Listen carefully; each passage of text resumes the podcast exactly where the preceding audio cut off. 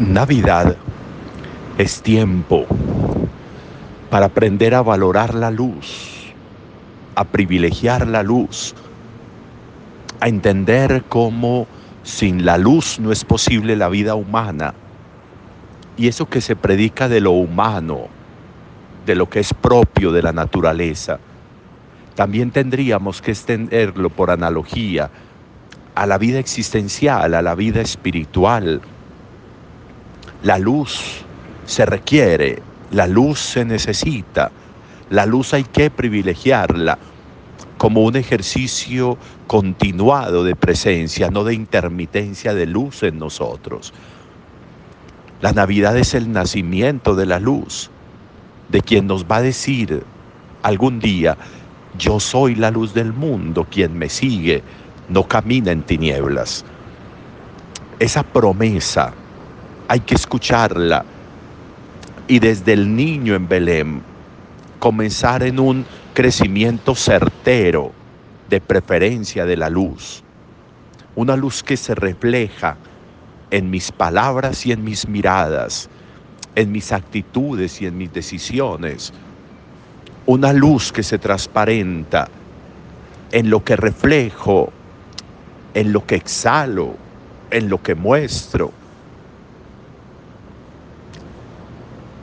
Cuando aprendo a diferenciar el valor de la luz, entonces entiendo cómo en mi vida no debería existir ni sombras de muerte. Cómo en mi vida cotidiana yo no podría permitir que nada oscureciera mi existencia. Por eso buscar relaciones sanas y adecuadas con los demás. Buscar, como decíamos ayer, que el amor sea el lenguaje cotidiano y natural, sea el primer elemento de reacción de mi vida. Porque si me desbordo, si me desproporciono, lo que va a quedar es oscuridad, destrucción, rompimientos absolutamente de todos los vínculos, incluso existenciales. El niño, nos dice el Evangelio, es llevado a la presentación en el templo.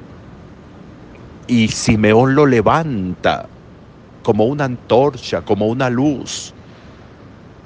La presentación en el templo, similar a la presentación a los pastores, a la presentación a los reyes, es la presentación a la iglesia, a la fe, a la religión de este niño que está llamado a ser el Mesías, el Señor. Y por eso la Virgen está con esa luz y porta una luz en sus manos, como Nuestra Señora de la Candelaria. Porta una luz en sus manos y porta una canastica con unos eh, pichones de paloma, de tórtola. La luz se presenta para todo el que quiera abrazarla. La luz se ofrece para todo el que quiera tenerla en su vida. La Virgen y San José son respetuosos. Para tener la luz en la vida hay que saber hacer lo que debemos saber hacer. Lo que, lo que se mandaba como ritual para ofrecer el hijo primogénito, lo cumplen. No sacan excusas, no sacan evasivas. Lo cumplen, van y lo ofrecen tal cual. Y por eso la luz se refleja y por eso la luz se ve y por eso Simeón es capaz de descubrirlo y Ana también, que está en el templo.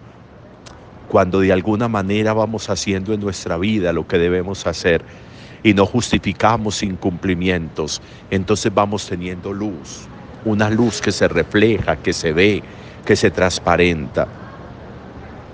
Cabría una reflexión personal. ¿Irradiamos luz o nos absorbemos la luz? Y generamos oscuridad. ¿Qué tan presencia de luz tenemos nosotros?